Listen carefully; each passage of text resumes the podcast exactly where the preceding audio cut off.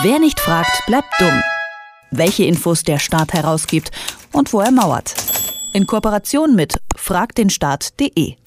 Förderprogramme gibt es ja viele. Entwickler haben wir in Deutschland ebenfalls so einige. Open Source Software hingegen wird eher selten unterstützt bisher.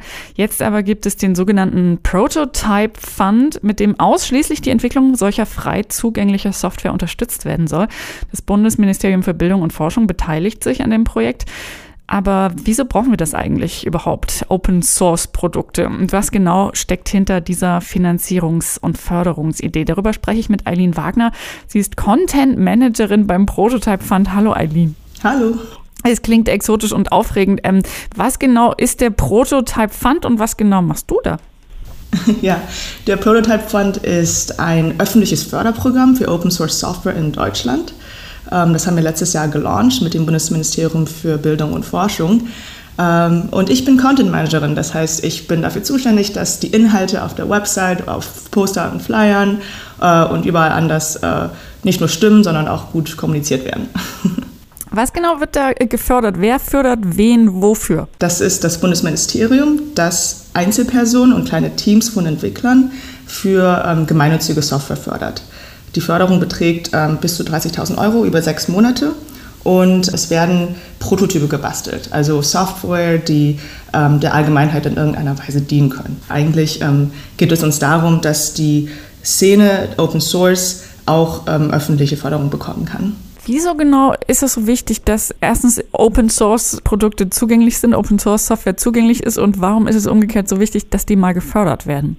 Es ist leider so, dass sehr viele digitale Infrastruktur. Also das, ähm, damit meine ich so Webserver, Betriebssysteme und, und Verschlüsselungsprotokolle und so weiter ähm, sehr stark auf Open Source setzen.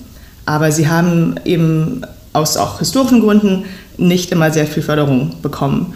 Und das wollen wir ändern, weil es ist so wichtig und gleichzeitig einfach immer ein blinder Fleck irgendwie in der Förderungslandschaft gewesen. Kannst du denn vielleicht mal ein Beispiel nennen für ein Open Source Produkt, das man vielleicht kennt, dass man sich ein, besser, ein bisschen besser vorstellen kann, in welche Richtung es gehen könnte? Also man kennt ja Linux wahrscheinlich, aber außer Linux gibt es auch ganz viele ähm, Systeme wie Apache, LibreOffice und so weiter. Also es, es gibt sehr viele Open Source Software, die man täglich benutzen kann. Ich selbst benutze sehr gerne einen eine Software, die heißt MuseScore. Damit kann man ähm, Musik aufzeichnen. Und das Schöne ist eben, dass es so wahnsinnig hilfreich ist und total frei zugänglich, kostenlos und einfach zu bedienen ist. Und wenn ich Fragen habe, gibt es eine riesige Community, die ähm, ja, da, dahinter steht. Und das ist so die Stärke von Open Source auch. Bei diesem Projekt, bei diesem Prototype Fund stehen jetzt insgesamt 1,2 Millionen Euro ähm, bereit, um Projekte eben zu unterstützen. Wie setzt sich diese Finanzierung denn zusammen? Ähm, 1,2 Millionen, das sind für vier Runden an äh, Projekten, die wir fördern. Äh, je Runde fördern wir eigentlich zehn, aber in der letzten Runde haben wir jetzt 17 gefördert. Das heißt, es könnte noch ein bisschen nach oben gehen. Die Förderung ist gerichtet für Einzelpersonen und kleine Teams. Das heißt, wir bezahlen die Entwicklung an diesem Projekt für sechs Monate. Pro Team bekommen sie bis zu 30.000 Euro. Wonach wird denn entschieden, wer förderwürdig ist? Also man muss sich ja da bewerben. Also womit würde man denn möglicherweise eine vielversprechende Idee anbieten, die bei euch eventuell eine Chance hat? Das, wir haben eigentlich vier Aspekte, die auch auf der Website stehen. Also es, vor allem geht es uns darum, dass die Software eine Wirkung auf die Gesellschaft haben kann.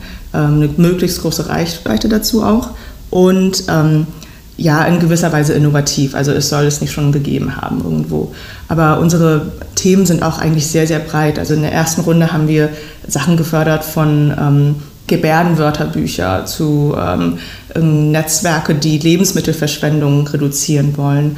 Ja, auch ein Tool Fireside, das heißt, ähm, es sollte Video- und Audio-Interviews vereinfachen, indem man einfach lokal immer die Dateien während der Interviews speichert. Also es sind ganz verschiedene Themen dabei und ich glaube, uns ist immer wichtig, dass man an die Nutzer denkt, wenn man ein Tool entwickelt. Auf jeden Fall läuft ab August wieder eine Bewerbungsphase, äh, wo man sich wahrscheinlich dann auch auf der Seite nochmal informieren kann, was man genau tun muss, um bei euch äh, sozusagen in Betracht gezogen zu werden, richtig? Ja, das stimmt. Die dritte Runde beginnt im August und ja, wir haben ähm, auch immer eigentlich einen Themenschwerpunkt für jede Runde. Ähm, für die letzte Runde war das jetzt ähm, Tools für eine starke Zivilgesellschaft und ja, wir wissen auch nicht genau, was der Schwerpunkt für die dritte Runde sein wird, aber das werden wir dann zeitig auch kommunizieren.